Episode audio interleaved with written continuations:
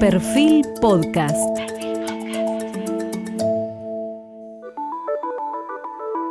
Periodismo puro. Jorge Fontevecchia en entrevista con la diputada Graciela Camaño.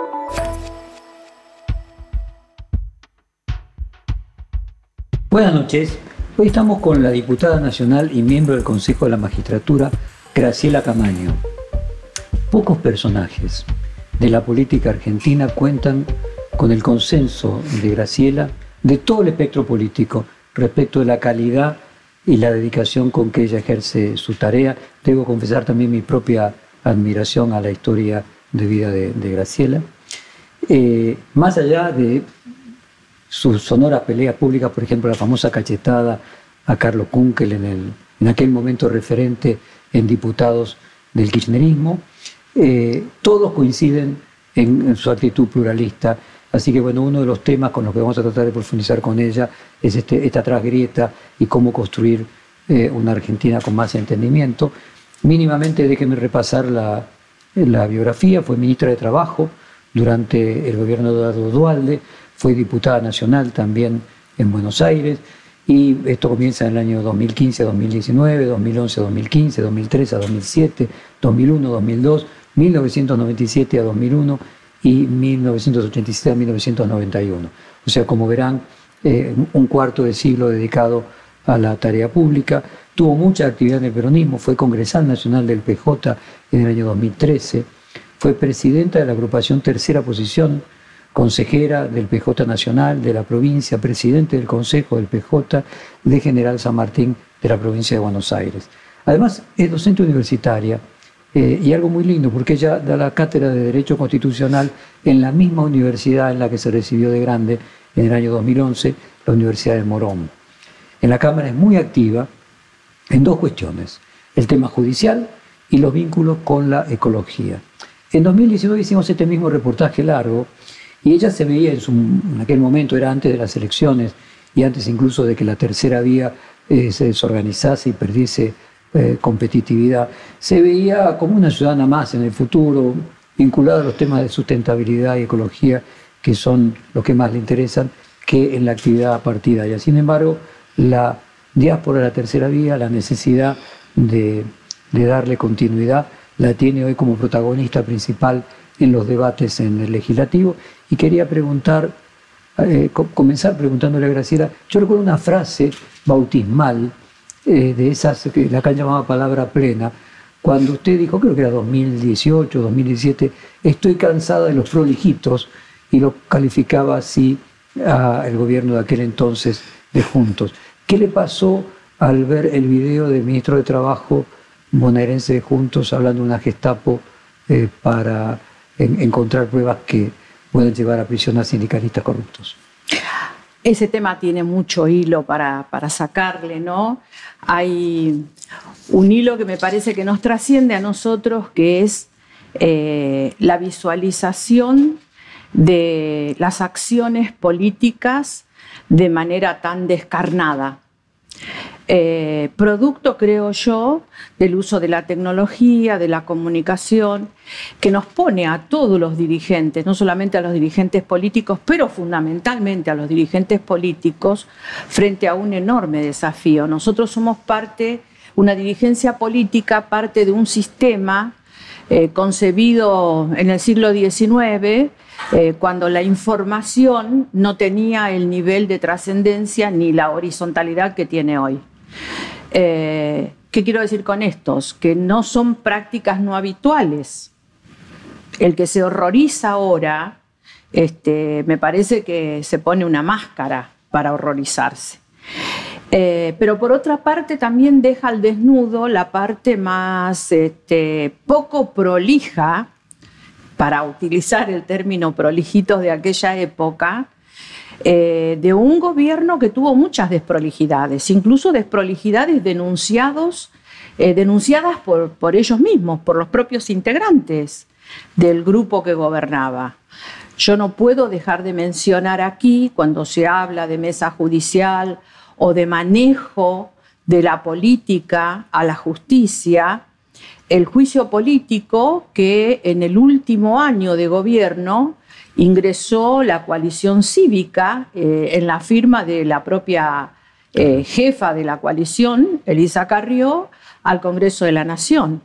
Eh, es muy interesante leer ese, ese juicio político, porque dice de alguna manera muchas de las cosas que hoy sostiene eh, el oficialismo actual, oposición en aquel momento, respecto a la conformación de una mesa y al manejo que se hizo de la justicia.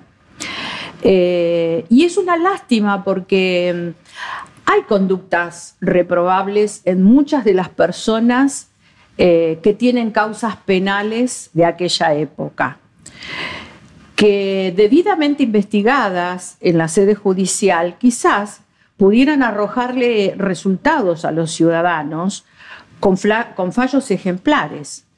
Pero por esta ambición de querer manejar los tiempos de la justicia y ajustarlo a los tiempos electorales, que creo yo que era la estrategia de Macri en todo el devenir de su actitud y de su cercanía con alguna parte del Poder Judicial, eh, se caían estos semejantes exabruptos como el que la sociedad pudo ver en vivo y en directo en esos videos. ¿no? A ver, vayamos por parte.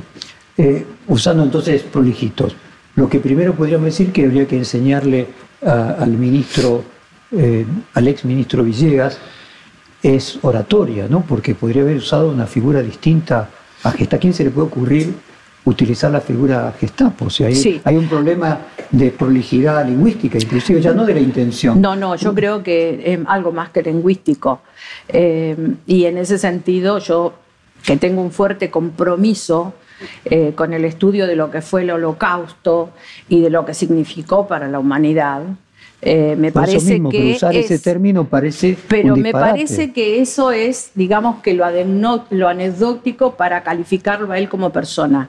O sea si él piensa que puede usar en cualquier lugar la palabra holocausto es grave es muy grave porque significa que no ha comprendido lo que significó el holocausto. Eso en cuanto a la forma si no le resto ninguna importancia a la forma. En cuanto al fondo que se junten miembros del Poder Ejecutivo y miembros del Poder Judicial. Eh, usted decía recién que se escandaliza, eh, se está colocando una máscara. ¿Cómo es el devenir cotidiano de la relación entre la política y la justicia? ¿Eso a usted no le escandalizó? A ver, ¿qué es lo que no me escandalizó a mí? Eh, no me escandaliza que en, los, en los este, lugares del poder eh, se hagan este tipo de cosas.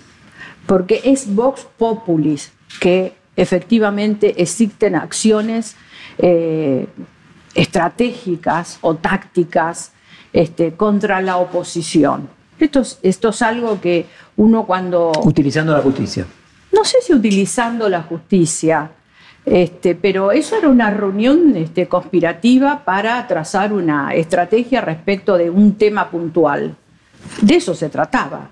Este, y esto ocurre, esto ocurre. El que diga que no ocurre eh, está engañándose o está engañando, que es peor. Eh, estas conversaciones de, conspiraciones ocurren. Deberían no ocurrir, pero ocurren. Eh, lo que se vio ahí claramente es escandaloso porque de alguna manera eh, bueno, compromete toda una línea de investigación en torno a una cantidad de personas que hoy están imputadas en sede judicial de delitos de corrupción. No solamente el personaje al cual se refieren ellos en esa reunión, pero esto a lo que te lleva es a decir, entonces quiere decir que en los otros casos también hubo connivencia entre todos los poderes y se armó una mesa para planificar la acción judicial. Este, me parece que es lo más grave de, poder observar ese tipo de cuestiones. Eh, Déjeme preguntarle ahora como miembro del Consejo de la Magistratura, ¿cuál es su opinión sobre la medida de la Corte Suprema de declarar inconstitucional eh, la anterior vigencia y plantear un nuevo, un nuevo sistema dentro del Consejo? Yo no tengo que opinar porque formo parte del Consejo de la Magistratura que tiene que ejecutar el fallo judicial. Eh, y yo aquí no soy este, agnóstica. Yo creo que nosotros tenemos un servicio de justicia que quizás merezca algunas reprobaciones, este, pero me parece que los fallos judiciales se cumplen. Eh, hay inconvenientes en el cumplimiento del fallo y de hecho en la parte que le compete al doctor Lorenzetti lo plantea claramente. El tiempo que se dio para la ejecución del fallo es absolutamente exiguo. Fíjese usted que el fallo sale hacia finales de diciembre, entramos en enero, que es el mes de feria, y nosotros tenemos que, como Consejo de la Magistratura, tomar todas las medidas para eh, poner activo el Consejo durante la feria, elaborar los padrones, eh, que es un trabajo que tenemos que hacerlo junto con los estamentos. Son tres estamentos los que tienen que convocar a elecciones porque otra cosa que me queda claro del fallo, y de hecho lo expresé en un escrito que presenté al Consejo, es que tienen que ir a elecciones, habida cuenta que en algunos de los estamentos se estaba hablando de las posibilidades de utilizar algún proceso electoral anterior para poder completar la persona que faltaba. No, claramente tienen que ir a elección. Y es un tema que lo expusieron los propios estamentos. Eh, se va a elegir, o sea, se va a hacer un enorme esfuerzo con un escaso tiempo, con una enorme movilización de personas en el proceso electoral durante una época de pandemia, eh, y es para completar un periodo de cinco meses. Entonces, bueno, ahí uno se pregunta por qué la Corte apeló a este fallo y no apeló a establecer un tiempo prudencial que podría haber sido el propio mes de noviembre cuando vencían los mandatos y que la próxima composición fuera una composición completa. ¿Y a qué lo atribuye? No lo sé, honestamente no lo sé, no llega a mi conocimiento a tanto. Lo que sí resulta llamativo es que la Corte vuelve a la anterior composición en donde el presidente de la Corte pasa a ser el presidente del Consejo. O sea que el directamente beneficiado sin ningún tipo de proceso electoral de por medio es el presidente de la Corte. Eh, con lo cual digo, ahí hay un tema... ¿Y usted cree que esos cinco meses de diferencia, qué objetivo tendrían? Porque también podría hacerlo a partir de noviembre.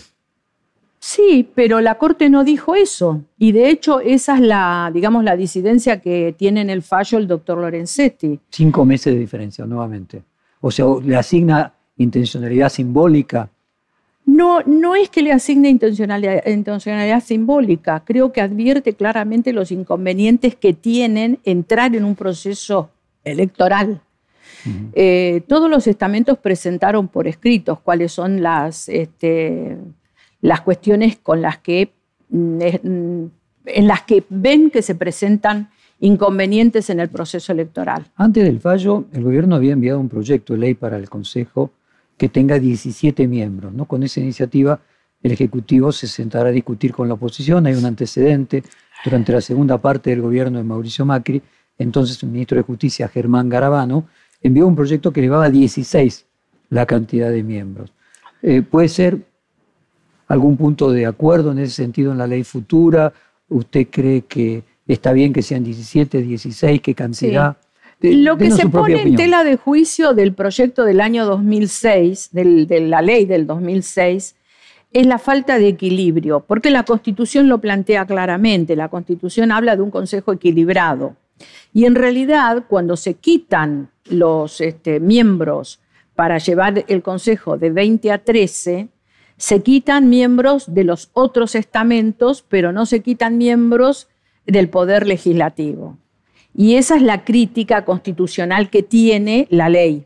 ¿Y usted la comparte? Que es acertada, sí, sí, es acertada. Eh, con lo cual digo, no estamos en desacuerdo con eso, creo que nadie está en desacuerdo con eso. Este, era esperable que esta parte de la ley fuera calificada eh, como inconstitucional. Así que creo que si nos ponemos de acuerdo para el tratamiento, nosotros como consejo, los 13 miembros, eh, le, enviamos una, una carta, un oficio al presidente de la Cámara de Diputados, del Senado, y también le enviamos un oficio al presidente de la Nación solicitándole que habilite el tema en sesiones extraordinarias. O sea que los 13 miembros del Consejo creemos que la habilitación del tema en extraordinaria y el tratamiento antes del mes de marzo de una ley también podría resolver los problemas que podríamos llegar a tener en caso de que el proceso electoral no se complete, porque el otro aditamento que trae el fallo de la Corte es que inhabilita al actual Consejo a partir de los primeros días del mes de abril. O sea, cuando se cumple el plazo, el Consejo queda inhabilitado. Y nosotros advertimos ahí que hay un problema muy serio que tiene que ver con que no solamente no vamos a poder actuar en cuanto a los nombramientos de los jueces o el juzgamiento de la conducta de los jueces, sino, y lo que es más grave, también estaríamos inhabilitados para actuar en la parte administrativa del Consejo de la Magistratura, que se encarga nada más ni nada menos que de pagar el salario del Poder Judicial. O sea que nos parece que ahí tenemos un problema bastante serio.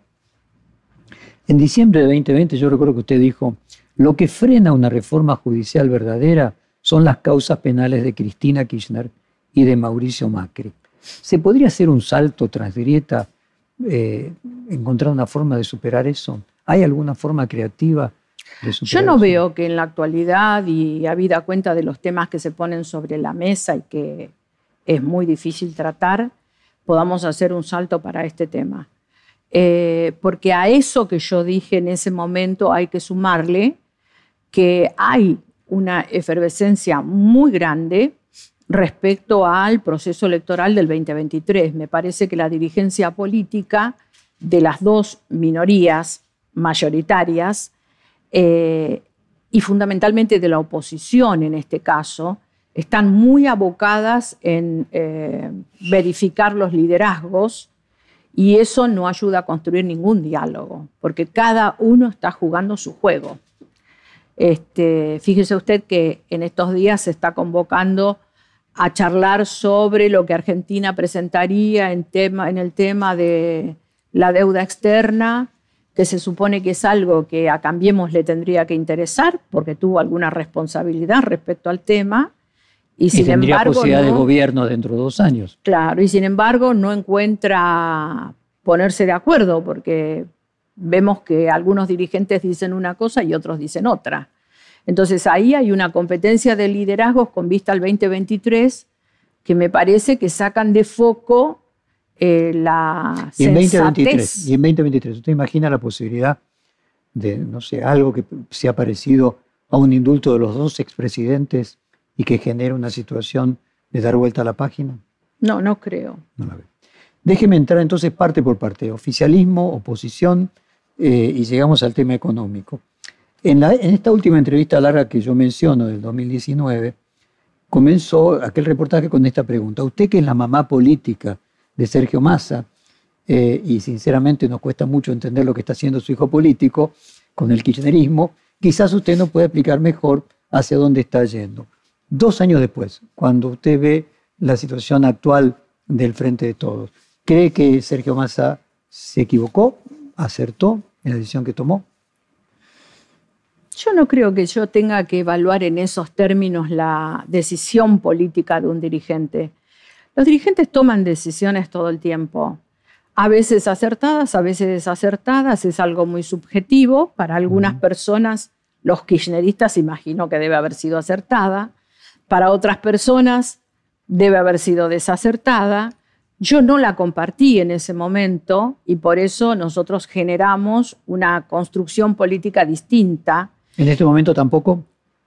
No, no, yo no pertenezco al no, kirchnerismo y no. Hoy en retrospectiva mi pregunta. Y son más las cosas que no comparto que las que comparto. Entonces, nosotros estamos intentando fortalecernos allí con los diputados que quedaron de Córdoba, con el socialismo santafesino, y nosotros que somos tres diputados de la provincia de Buenos Aires, los dos que entramos con la lista del doctor Labaña y eh, Florencio Randazzo.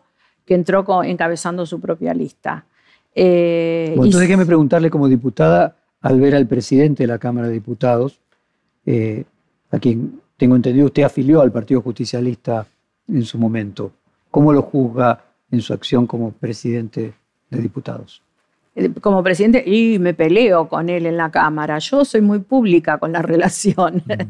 Este, por supuesto que hay una vieja amistad que no la voy a desconocer, porque es imposible desconocer a una persona a la cual uno conoce desde los 17 años. Sería deshonesto de mi parte decir, no, se cerró una puerta y nunca se abrió.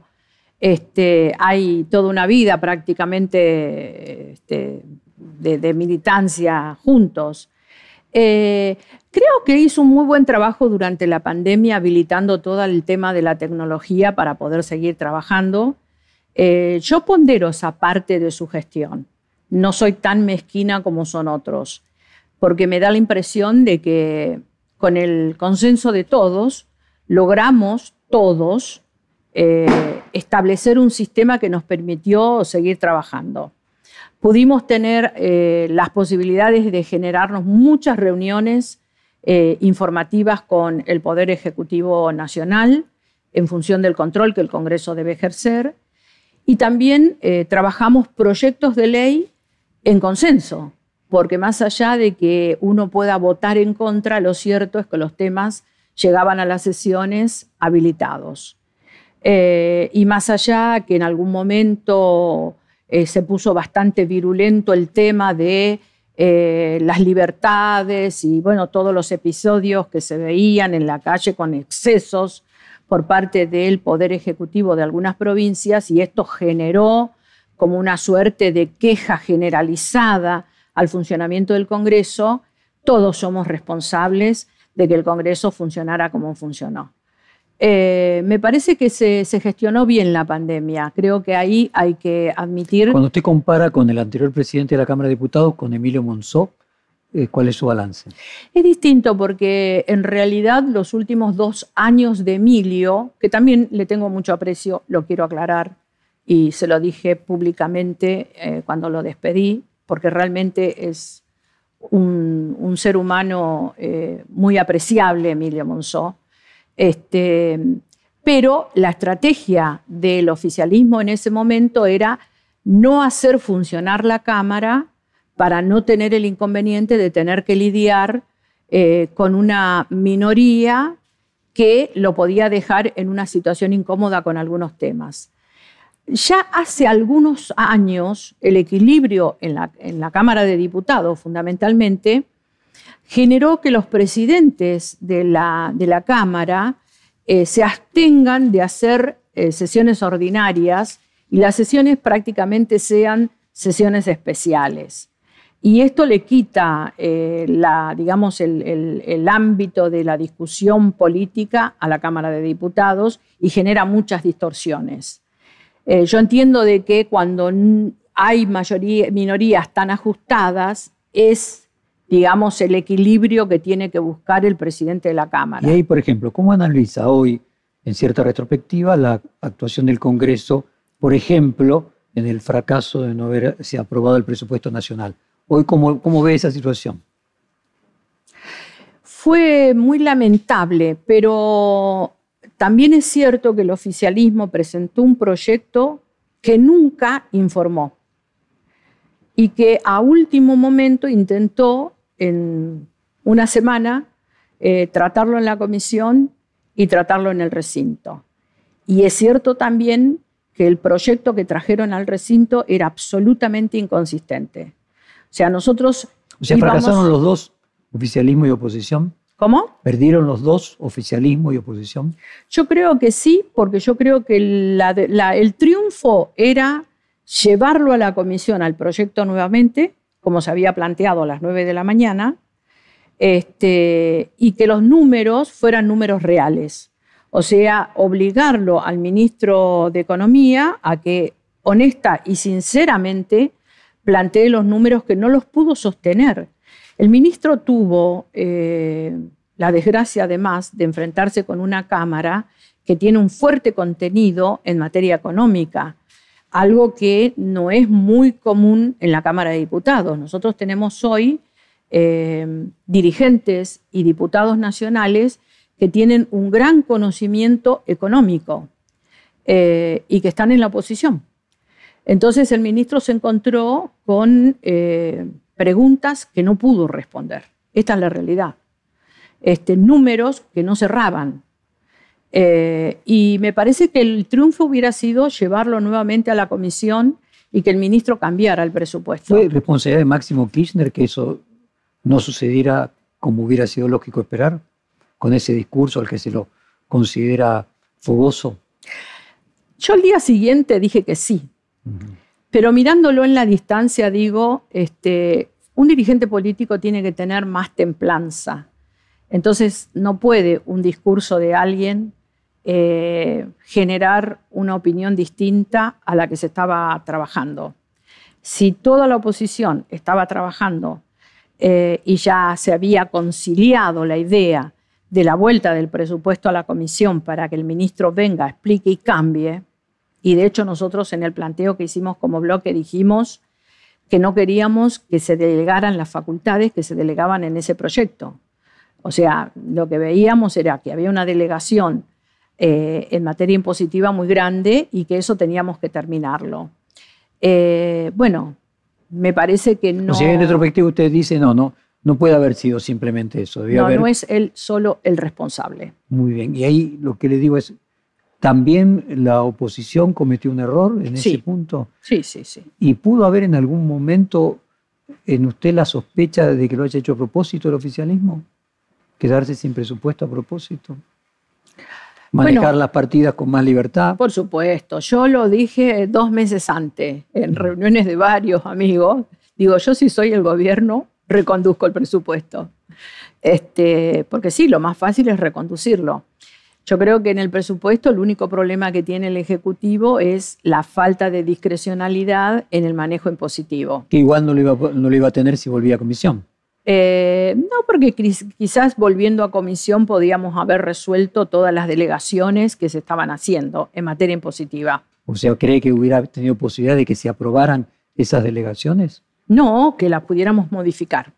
Bueno, entonces perdería ese, ese arbitrio el, gobierno. Así es. Yo creo que al comprobar de que no tenían el número para tener el presupuesto, yo creo que eh, la, duda me deja a mí eh, el hecho de la necesidad que tiene el Ejecutivo de mostrar algún consenso económico para resolver la problemática de la deuda. Y ahora mire la oposición. ¿Se equivocó la oposición al no mandarlo eh, a comisión nuevamente? Eh, sí, yo creo que sí, yo creo que deberíamos haber ido a comisión. Y hay, si se quiere, cierto amateurismo en los legisladores nuevos, pudo haber pesado, usted mencionaba muchos economistas, hay saberes técnicos y luego hay saberes prácticos. Sí. No, yo creo que el problema serio lo tiene Cambiemos, porque tiene una multiplicidad de bloques. Ahí me refería a la oposición. Y tiene eh, pensamientos distintos, totalmente distintos. O sea, siempre hay matices, porque frente a una, eh, digamos, a una coalición tan variopinta como es Cambiemos, hay matices. Pero en este momento hay eh, todo tipo de matices. Por un lado están las diferencias que no saldaron las elecciones, porque este también es un análisis respecto a cómo analiza Cambiemos su propia realidad, ¿no? Uno mira que los dirigentes dicen, nosotros fuimos a elecciones, bueno, pero el problema que están teniendo y que creo que es muy grave es que las elecciones que tuvieron no les resolvieron las internas, sino que se las exacerbaron más. no es que el que ganó conduce y el que perdió acompaña. Están con un problema de, de ¿cómo es que se llama?, de de falta de coordinación muy grande. Usted mencionó también, y a ver si lo interpreto bien, la diversidad. Una cosa son matices y usted marca que parece haber un exceso de diversidad. Usted lo que quiere decir es que la coalición opositora eh, tiene más diversidad que la coalición gobernante, que ya tiene controversias. Y sí, es evidente que sí tienen más diversidad. ¿Y cómo imagina que se amalgama eso? ¿Le ve riesgo de que se fracture? No sé cómo lo van a hacer. No sé cómo lo van a hacer, honestamente lo digo. Bueno, déjeme entrar desde la tercera vía. El último reportaje que hicimos en el 2019 era el tema en aquel momento principal de la agenda. ¿Cree que hay posibilidades de que se genere una tercera vía hacia 2023? Yo siempre tengo expectativas eh, porque yo creo que Argentina no tiene salida si no se supera la política de la grieta, la política de la confrontación, la política de ir a los extremos. Este, creo que esto nos está dejando eh, cosas como la filmación de esa famosa mesa en la que se ve cómo se confabula el poder político en la acción política. ¿no? A ver, eh, Entonces, eh, analicemos concretamente cómo podría ser. Por ejemplo, en aquel momento, en 2019, un punto de inflexión fue el gobernador de Córdoba, Schiaretti, cuando decidió, eh, podríamos decir, no querer encabezar la tercera vía y la negativa de la baña a producir unas internas. Hoy, Schiaretti no puede volver a ser gobernador, se habla de que tiene intenciones de pasar al campo nacional eh, ¿Sería algo que rompería el tablero, por ejemplo, si Arete hiciera un acuerdo con, junto con el cambio? Eh, no sé, no creo que Schiaretti quiera hacer un acuerdo conjunto por el cambio. No soy la exégeta ni voy a hablar por él, pero me parece que los cordobeses tienen este, otras intenciones. O sea, usted ve hoy más factible aquello que en el 2019 no se dio, de que Schiaretti encabece la tercera vía. No lo sé. No lo sé. Me parece que. ¿Pero le gustaría? No, me parece que hay que ponerle más volumen hoy a esa tercera vía, porque creo que también, producto de la confrontación y de lo que, a pesar de la diversidad, conglomera Cambiemos, es muy cierto que esta tercera vía está muy adelgazada, con lo cual ahí va a haber que ponerle mucho trabajo, mucha voluntad y bueno, ver de qué manera se van resolviendo también los otros temas en las otras dos fuerzas políticas. ¿no? Pero fíjese, Graciela, en aquel momento, eh, por un lado, eh, usted se encuentra con gobernadores que eran afines a la tercera vía, no sé, San Juan, Uñac, Bordete en Entre Ríos, que hoy están muy cerca del oficialismo, fundamentalmente por Alberto Fernández.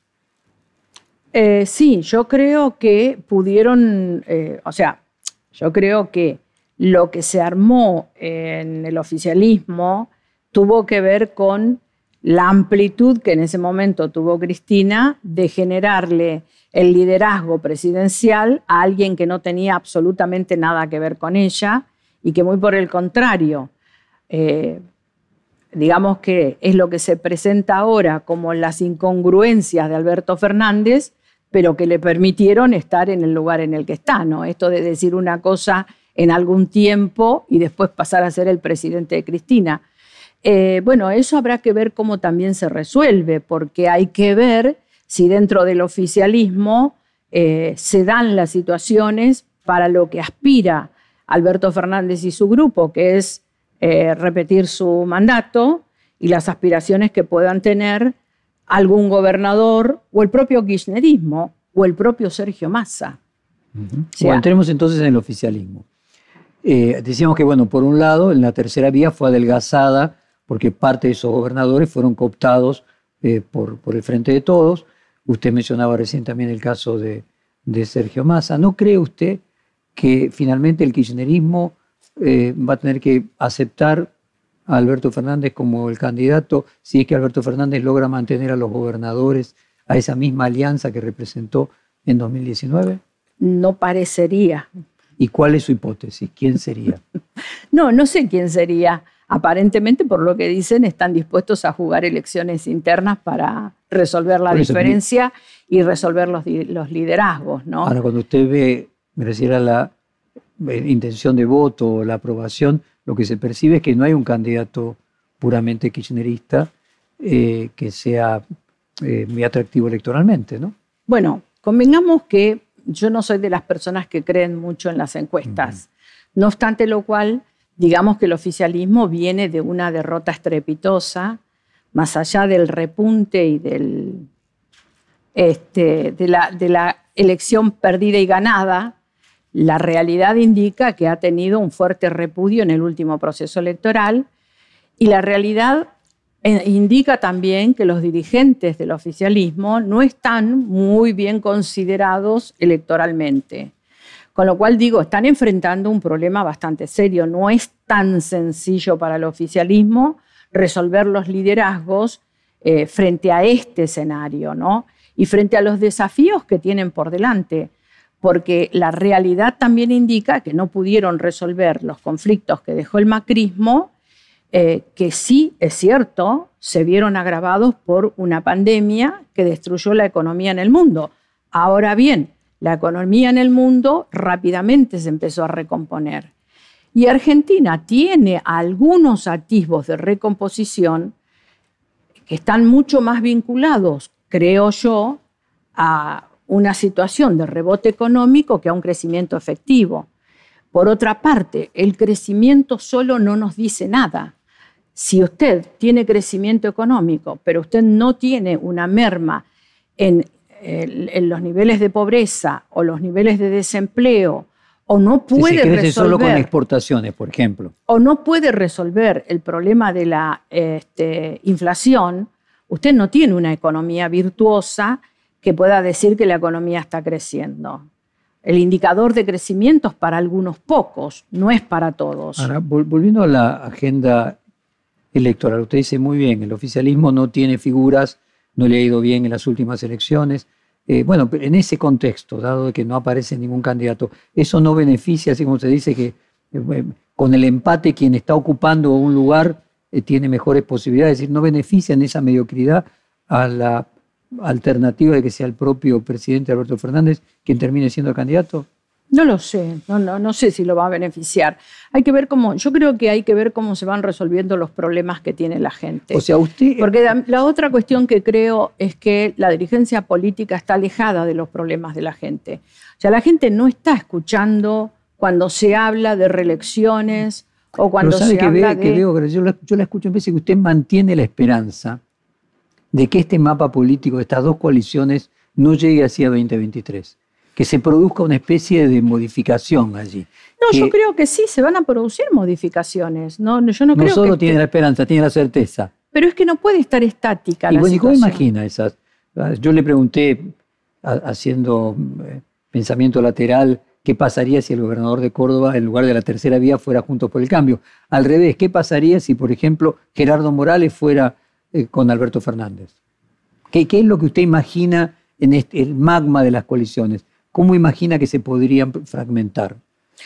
A ver, yo creo que eh, el oficialismo creo que se va a tratar de mantener en eso que tienen y tratarán de alguna manera de ver cómo suman algo más por ahí que no hay mucho. Pero usted lo ve unido por el temor a la derrota. Mm, yo lo veo unido por el temor a lo que viene si pierden. O sea, lo que usted dice es que en el fondo el miedo aglutina más al oficialismo que, a la oposición. Claro, que, y por el contrario a la oposición, la posibilidad de ser gobierno, eh, la, ambición creo que está frente a muchos conflictos autogenerados. Y me parece que cuando uno ve lo que les está pasando por lo que ellos mismos están haciendo, uno no puede no dejar de pensar que eso en algún momento puede explotar mal porque la pelea que hay por el liderazgo en la oposición es muy fuerte y es muy pública. Y explotar mal, a ver, para conjeturar. Sí. Usted tiene, por un lado, el PRO, por el otro lado, el radicalismo. Y dentro de cada uno de estos sectores, y la coalición cívica, y dentro de cada uno de los dos sectores mayoritarios, tanto del PRO como del radicalismo, una, podríamos decir, lucha generacional los nuevos versus los existentes. ¿Usted imagina que la eh, eventual fragmentación podría producirse por partidos o generacionalmente? Usted vio que en Córdoba fueron mezclados radicales, compitieron mezclados radicales y el PRO y en la provincia de Buenos Aires por partido. ¿Se imagina esa fragmentación en cualquiera de estas dos alternativas? Sí. ¿O más eh, una que otra? Ah, no, es, es, un proceso que está en marcha, me da la impresión, y de que es imposible predecir cómo van a terminar finalmente. Hoy parece, hoy, hoy, al día de hoy, cuando ayer el jefe de la ciudad dice, no me voy a sentar a hablar de la deuda, el ámbito donde se habla de la deuda es el Congreso de la Nación, el día siguiente, cuando el gobernador de Jujuy dice, nosotros tenemos responsabilidad con la deuda, nos tenemos que sentar. Esa situación es de una tensión extrema. ¿Cómo hacen para después? Ah, usted fíjese, se está marcando una tensión extrema de dos partidos de la coalición. Pero luego, dentro de cada uno de esos dos partidos, existen otras Gerardo Morales tiene claro y al mismo tiempo la reta con Macri. Entonces, cuando uno ve este nivel de estrés de la fuerza que ganó la última elección, donde se supone que además ese triunfo derimió liderazgos. Entonces, si no lo pudieron resolver con el proceso electoral, ¿cómo podemos suponer que lo van a resolver en estos dos años o que lo va a poder resolver el proceso electoral del 2023? Los veo complicadísimos. Bueno, déjeme entrar en el tema del sindicalismo y quería comenzar preguntándole, en diciembre pasado, Infobae informó sobre el conflicto en el Sindicato Gastronómico de Buenos Aires de la siguiente manera, le voy a leer. Se rompió una sociedad sindical, política, familiar de más de 45 años. Todo comenzó cuando Barrio Nuevo se separó de la diputada Graciela Camaño, madre de sus dos hijos, esposa y hermana de Dante, y decidió auspiciar una lista opositora de su cuñado, liderado por Humberto Valhorst, ex secretario de la organización de la seccional porteña. La pregunta no es de carácter personal, sino me interesa lo político. ¿Cómo se desarma vínculos políticos de tantos años? Yo no tengo ningún vínculo, no participo del gremio. Nunca me gustó que los gremios fueran una propiedad hereditaria y entonces eh, construí mi vida por fuera del gremio. Eh, en cuanto al conflicto que tiene la seccional capital y la Unión, es un conflicto que se deriva con, se con elecciones. Este, van los afiliados, ponen el voto y deciden quién está dónde. Y me parece que es eso lo que debió haber ocurrido en el proceso electoral anterior, que está judicializado y que, bueno, se verá si tienen que volver a hacer elecciones o si las elecciones que se hicieron en el mes de noviembre valen. ¿Y cuánto habla usted de política y de sindicalismo con su hermano Dante? No, yo trato de no hablar de política y sindicalismo con mis parientes. Con mi hermano Dante tengo una excelente relación, este, producto de que somos precisamente dos. Eh, nuestro hermano menor falleció de muy joven este, y eso de alguna manera nos unió. También nos unió la ancianidad de mi madre y su enfermedad. Este, así que tenemos muchas cosas muy importantes de las que hablar. Además, mi hermano es un lector enorme, con lo cual siempre que estamos juntos trato de aprovechar su inteligencia y sus capacidades este, lectoras. Este, trato de no hablar de, política o de gremio. ¿Y cómo es su vínculo con Luis Barrio Nuevo? Porque además Dante tiene sus preferencias con, con la amistad que tiene con Rodríguez Larreta, con Macri, etcétera, así que con el que menos puedo hablar de política es con Dante. ¿Y con Luis Barrio Nuevo? Eh, preferiría no hablar el tema públicamente porque es una situación que ya la resolví y no me interesa que se haga público porque yo no creo que... el tema personal, me le pregunto cómo lo describiría hoy como dirigente sindical. No, no lo describiría bajo ningún punto de vista porque está la otra situación. Quiera o no quiera, existe. Bueno, no me, no me deja avanzar, pero bueno, voy a tratar. Ahora leo el diario La Nación, ¿no? que dice, eh, sobre Barrio Nuevo, hizo una apuesta para conquistarla. La ganó, Graciela confesó que se había enamorado de Luis porque era muy lindo. Se casaron, tuvieron dos hijos, eh, Melina, Eva y José Luis. Él saltó de la seccional San Martín al sindicato textil a liderar la sección San Martín del gremio gastronómico. Ella fue designada en una gerencia de la obra social. Independientemente de eh, que usted decía que no me gustan los sindicatos como, no sé si su crítica era el nepotismo o a la estructura familiar.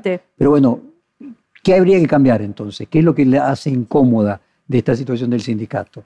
Usted misma entró en la obra social del sindicato. Sí, pero no tiene nada que ver eso con la dirigencia mm, gremial. Por eso, con su propia experiencia. En algún momento lo que yo sí hice por algunos meses fue eh, trabajar en la gerencia de recaudaciones de la obra social, pero fue un breve tiempo Y No, fue como una empleada, no como dirigente gremial. En su crítica eh, hay algo que, por, por eso quiero salir de lo personal e ir al- a la cuestión operativa, profesional de los sindicatos, a ver si por este lado puedo avanzar un poco. Facundo Moyano, que apoyó las elecciones del gremio gastronómico de Mar del Plata a Pablo Santín, luego del triunfo, el hijo de Hugo Moyano dijo, se impuso en una elección difícil porque peleaba contra todo un aparato contra todo el poder gremial empresario que durante años abandonó al trabajador, miró para otro lado mientras se volvían más pobres y más precarizados.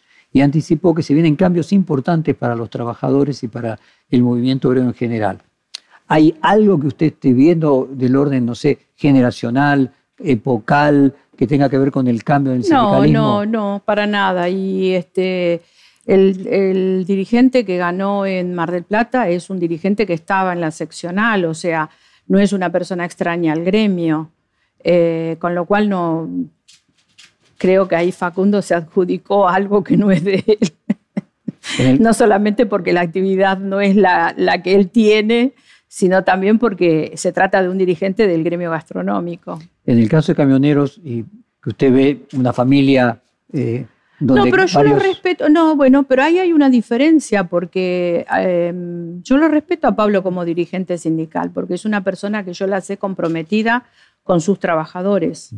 Este, o sea, hay un trabajo, hay una, una militancia, hay un compromiso con, con el sector del trabajo. Los trabajadores camioneros lo quieren mucho. Ahora, cuando usted hace un análisis de la problemática argentina, evidentemente la situación eh, del trabajo es quizás el síntoma principal de nuestra decadencia económica. Si usted toma la cantidad de trabajadores en blanco, privado de la Argentina, entre 1975 y hoy se encuentra con la misma cantidad. ¿Qué habría que hacer? Tenemos un problema muy serio. Yo creo que la dirigencia sindical tiene que tener la madurez necesaria para darse cuenta de que no podemos seguir conviviendo con un régimen laboral que deja al 40% de los trabajadores fuera del sistema. Ahí algo está fallando. Eh, y sería, lo, lo ideal sería que fuera parte del cambio y no que fuera la imposibilidad del cambio, la dirigencia gremial. Este, ¿Usted coincide con el- la propuesta de la Baña, por ejemplo, que para los nuevos trabajos se genere un régimen diferente? Sí, yo creo que hay que pensarlo. Hay que pensarlo porque tampoco creo que sea acertado que los, este, los sectores productivos, que un sector produ- productivo pueda tener una representación sindical que lo lleve a tener 10 eh, gremios metidos en su, planta. Esto creo que genera un, un enorme dispendio económico para el sector productivo este, y que termina generando un conflicto muy grande. Yo creo que hay que repensar el sistema.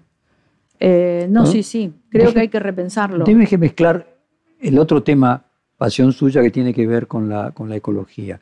Cuando usted ve lo de Chubut, Sí. eh, ¿qué impresión le genera en esa discusión cuando se encuentra, le pongo el caso de Chubut, pero podrían ser otros en el que se plantea la discusión entre la posibilidad de generar fuentes de empleo en enorme cantidad versus eh, la cuestión ambiental? Sí. ¿Cómo se coloca Lo usted? primero que hay que decir en materia ambiental es que cada sector productivo o cada núcleo de producción tiene que ser tomado de manera individual. A ver, ¿qué quiero decir con esto?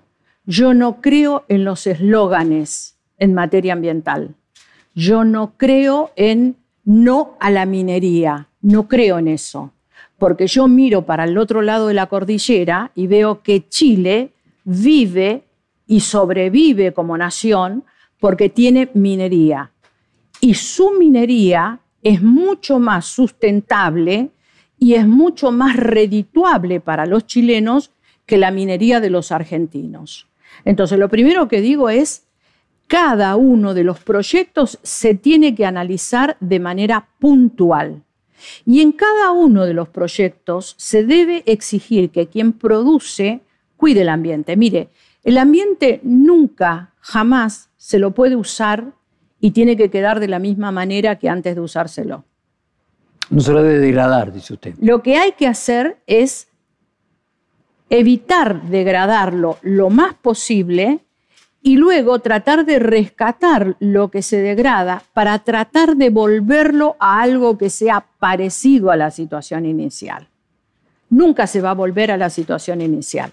Esa es una primera cuestión que tenemos que tener claro.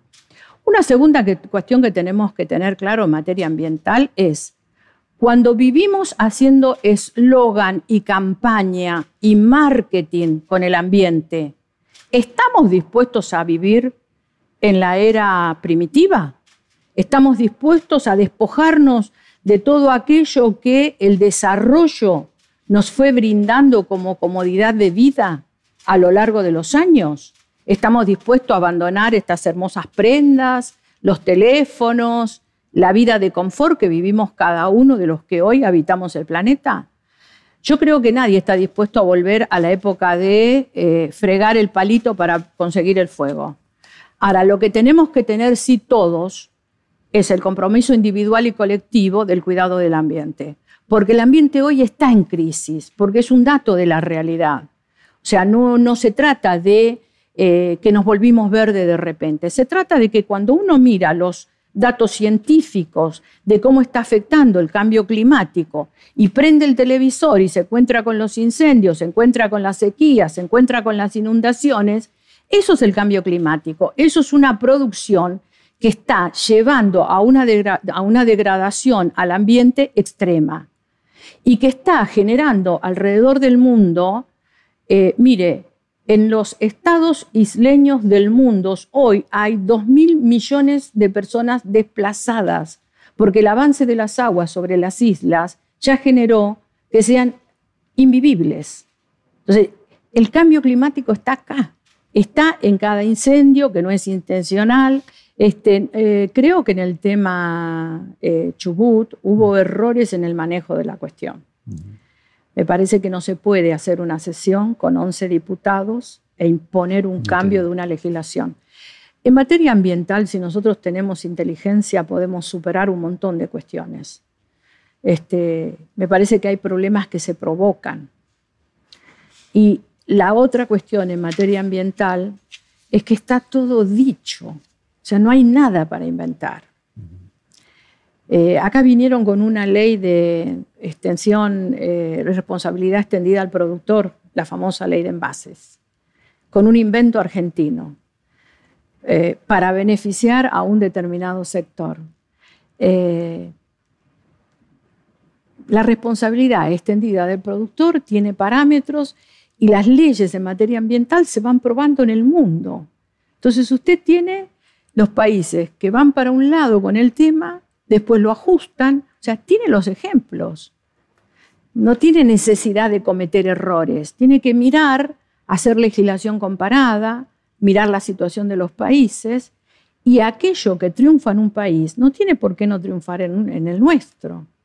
Entonces, es como que hay tanto camino hecho en, materia internacional, en materia ambiental, que creer que vamos a ser los argentinos, los inventores de la pólvora, nos va a llevar siempre a la degradación del ambiente, a que cuatro vivos se vuelvan ricos y a que sigamos teniendo el nivel de pauperización que tenemos. O sea, usted finalmente, Graciela, en el tema ecológico, igual que en el tema político, se coloca en una tercera vía. Totalmente, no me coloco en una tercera vía, trato de colocarme en una vía que se viene sosteniendo desde hace mucho tiempo, este, en los fueros internacionales en orden a que tenemos que tener un desarrollo sustentable y sostenible. Pareciera haber eh, como una, un invariable suyo en no caer, no dejarse tentar por las polarizaciones más fáciles, ¿no? Eh, no, no soy fanática. y en ese punto, y quiero, estamos llegando a cumplir la hora, será el reportaje. Yo recuerdo cuando hablamos la vez anterior, nos, yo le preguntaba por el tema de su visión del feminismo. Eh, y hoy que ah, es una mujer sola, ¿cambió en algo su mirada? ¿Siente algo diferente de lo que me dijo en el año 2019? No, no, para nada, porque en, esas cuestiones soy bastante sólida, ¿no? Eh, yo creo que sí hay. ¿Estar sola no le cambió nada? No, para nada. Graciela Camaño, muchísimas gracias por esta hora de conversación. Fue un placer. Gracias. Perfil Podcast.